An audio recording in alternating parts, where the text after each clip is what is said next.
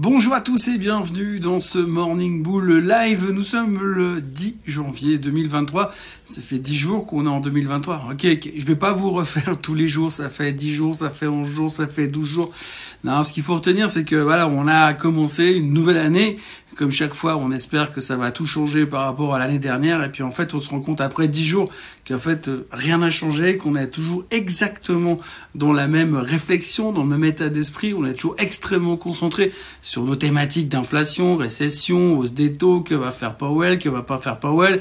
Est-ce qu'il va mettre une cravate jaune, une cravate bleue, une cravate verte? Est-ce que ça va changer quelque chose à sa vision de l'avenir et du futur? Que vont faire les banques centrales? Que vont décider les gouvernements? Est-ce que les Chinois vont être libérés, pas libérés? Qui vont consommer du pétrole ou pas. Bref, on reprend les mêmes histoires encore et encore. Et puis ce qui était assez frappant, surtout ces derniers jours et ces dernières heures, c'est que vendredi, on s'est fait un peu prendre à contre-pied avec les chiffres de l'emploi. Hein. Souvenez-vous, euh, croissance des salaires un petit peu moins bonne que prévu, donc positif. Un ISM qui ralentit, donc positif, parce que l'économie va moins bien, moins bien. Donc c'est plutôt encourageant pour l'avenir, parce que ça veut dire qu'à un moment ou à l'autre, eh bien, la Fed va possiblement, potentiellement, éventuellement peut-être baisser les taux. Bref, c'est ce qui nous avait fait booster vendredi. On va pas revenir sur le sujet. J'ai déjà perdu 25 secondes à parler de ça. Mais par contre, si on regarde un tout petit peu ce qui s'est passé hier, alors là, de nouveau, on nous a fait de nouveau un truc assez exceptionnel. Vous savez, ce genre de renversement de tendance. On laisse rentrer les Européens à la maison, puis quand les Européens sont partis, bam, on repart dans l'autre sens. Alors la raison hier soir, c'est encore une fois la même chose. Hein. Les taux, l'inquiétude que potentiellement on va pas vraiment avoir une baisse des taux, enfin pas tout de suite, et que d'abord pour passer dans une zone un petit peu plus agréable, il faudra beaucoup souffrir avant. Et ça, on n'a pas trop aimé hier, même si le marché américain termine encore relativement bien, et qu'encore une fois, l'Europe est en hausse, j'ai envie de dire comme d'habitude en 2023.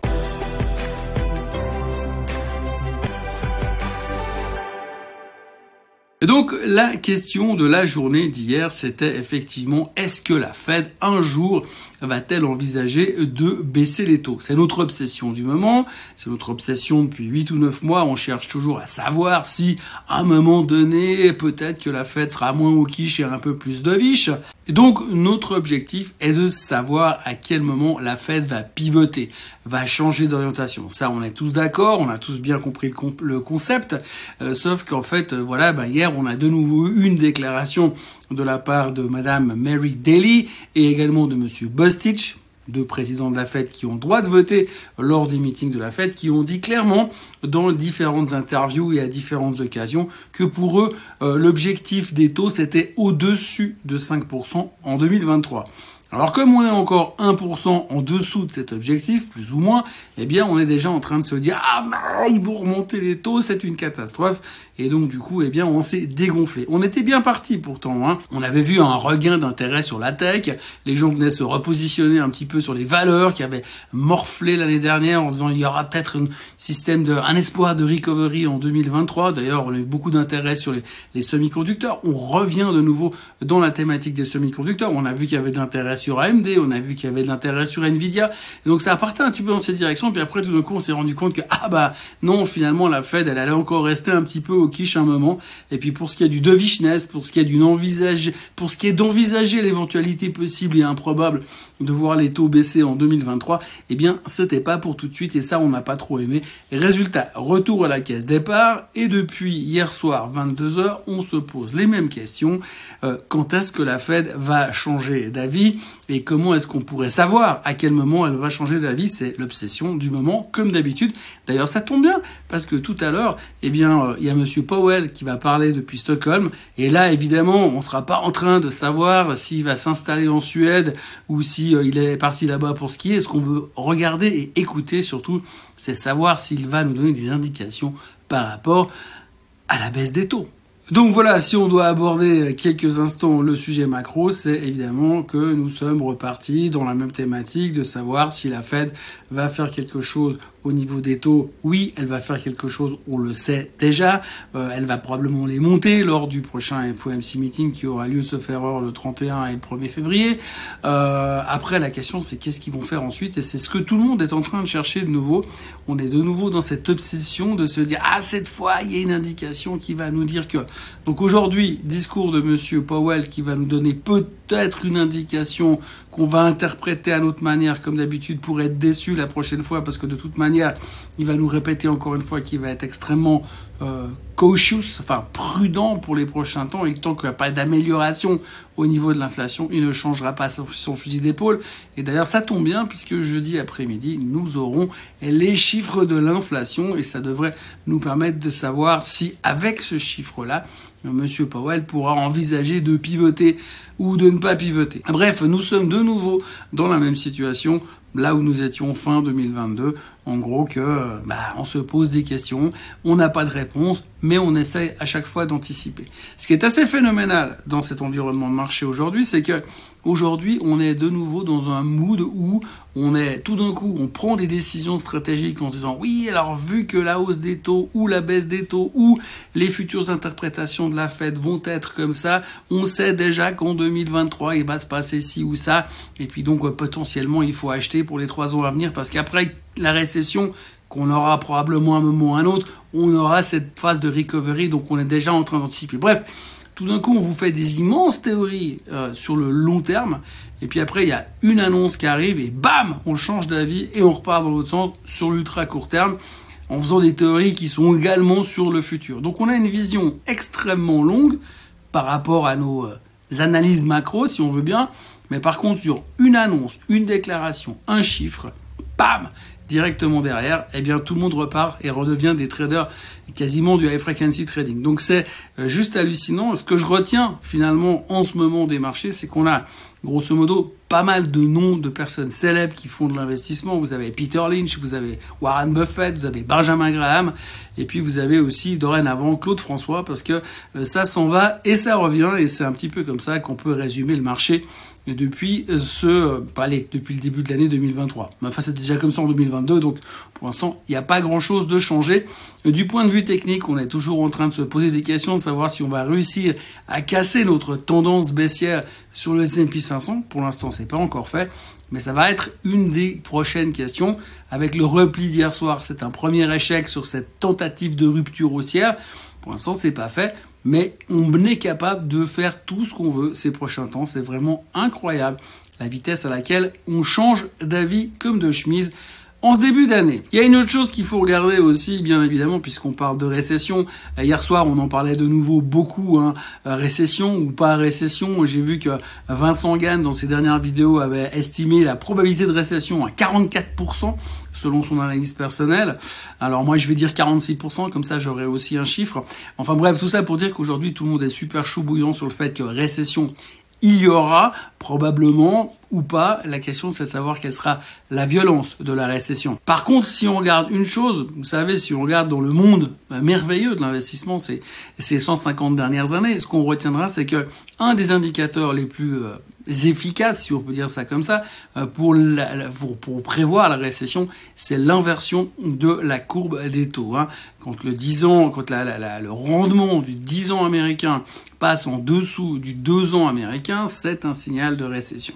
Alors c'est un signal de récession qui vaut ce qu'il vaut, puisqu'on sait, je crois, se faire que ça veut dire que normalement, il y a une chance beaucoup plus élevée d'avoir une récession entre les 9 mois qui suivent ce premier signal, mais ça peut aussi durer 3 euh, à 4 ans pour pouvoir avoir un vrai déclenchement de récession. Donc c'est pas un super indicateur de timing. Par contre, ce qu'il faut quand même regarder, c'est quand on voit le graphique qui s'affiche devant vos yeux, c'est qu'aujourd'hui, l'écart entre le 2 ans et le 10 ans, le rendement du 10 ans et du 10 ans, eh il n'a jamais été aussi élevé que depuis 40 ans. Alors je vous avoue, il y a 40 ans, j'avais d'autres préoccupations que euh, la courbe des taux, mais en tout cas, ça fait 40 ans qu'on n'a plus un écart aussi important entre le 2 ans et le 10 ans dans, le cas d'une inversion de la courbe des taux. Et donc ça, ça renforce encore ce stress de se dire, Récession, il y aura. Alors probablement que récession, il y aura. On peut dire aujourd'hui quasiment à 100% que dans les 5 ans, on va avoir une récession. On prend pas beaucoup de risques comme ça. Ça, c'est au moins une certitude qu'on a, mais c'est clair que de nouveau, on regardera ce point il faut quand même garder un peu en tête le fait que ça fait un tout petit peu peur au niveau de cet indicateur très précisément. Alors on l'utilise quand ça nous arrange. Hein. Hier ça rebaissait un petit peu donc on l'a ressorti. Si ça rebondit un peu aujourd'hui, on va l'oublier. Mais en tout cas, gardez quand même en tête que le spread, l'écart entre les deux est devenu très très grand le plus grand depuis 40 ans. Dans les nouvelles du jour qu'il faut retenir, alors on retiendra par exemple Lululemon, le fabricant euh, de vêtements de yoga qui a fait plus ou moins un profit warning pour 2023, 10% de baisse. On retiendra aussi, euh, vous savez, le vaisseau spatial de Richard Branson qui est fait pour emmener des touristes en orbite. Alors hier ils ont lancé pour la première fois euh, le vaisseau depuis l'Angleterre en espérant être capable de mettre cet appareil en orbite. Ça a été très compliqué. D'ailleurs ils savent même pas trop s'ils ont réussi à le faire. Euh, pas mal de complications hier, donc le titre a perdu 10% pendant la séance, 24% après la séance, parce que ça a pas l'air d'être non plus euh, super super. En tout cas, ça motive pas tellement de se dire tiens, je vais aller à Gatwick pour aller faire le tour euh, de la planète en orbite ce week-end, vu que ça marche pas super bien.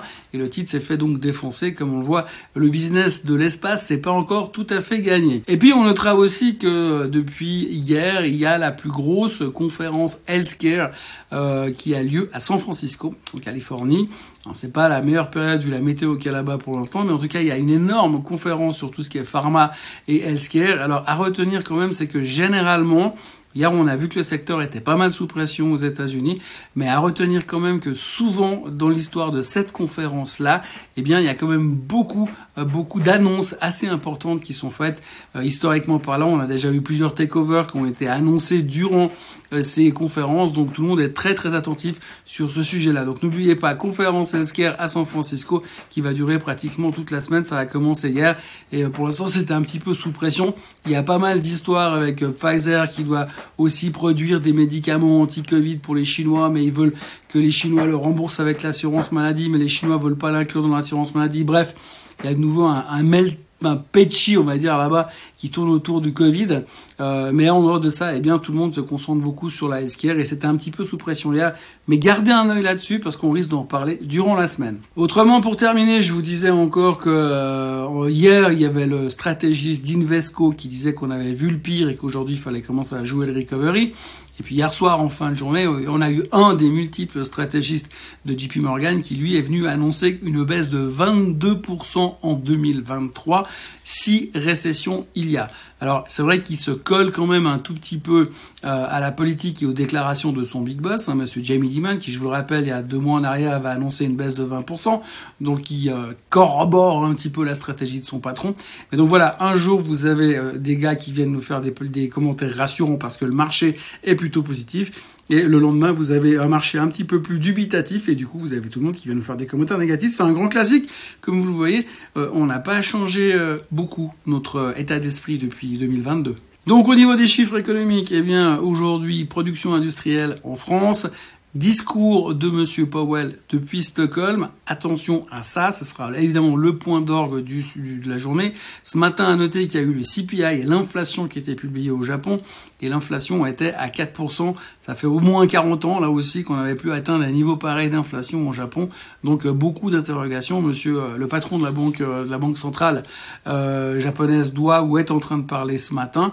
On, on, va être aussi attentif là-dessus, même si ce n'est pas notre préoccupation principale. Et puis, évidemment, on peut déjà commencer à chauffer parce que jeudi à 14h30, CPI, inflation aux États-Unis, et là ce sera le chiffre du euh, la le chiffre et là ce sera le chiffre de la semaine qui va probablement tout changer. Voilà, c'est tout ce que je pouvais vous raconter euh, aujourd'hui. Euh, je vous encourage à vous abonner à la chaîne Suisse Côte en français, à liker cette vidéo et puis à revenir demain hein, pour un nouveau Morning Bull Live.